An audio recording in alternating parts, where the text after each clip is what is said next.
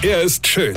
Er ist blond. Und er ist der erfolgreichste Comedian aus Rheinland-Pfalz. Ich werd der Pierpasmus. Exklusiv bei RPA1. Sven Hieronymus ist Rocker vom Hocker. Ich lese ja schon die ganze Woche Zeitung und es ist nicht mehr zu ertragen.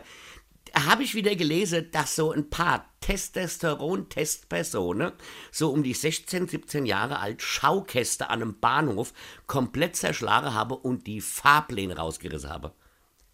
Sagte mal, ihr junge Volltrottel, wenn ihr vor lauter Testosteron nicht wisst, wohin mit eurer Kraft oder Wut, dann schlagt euch doch einfach gegenseitig die Schneidezähne aus. Das macht auch viel mehr Spaß.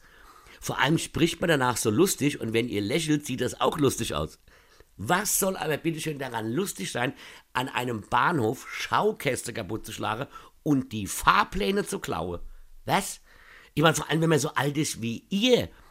Hört mal, ihr hirnamputierte Vollkasper, ihr müsst doch mit der Bahn fahren, weil ihr noch gar keinen Führerschein habt. Hör mal, wie doof seid ihr eigentlich? Hier, wenn Dummheit quietsche wird, müsstet ihr die ganze Nacht mit dem Ölkännchen rumlaufen.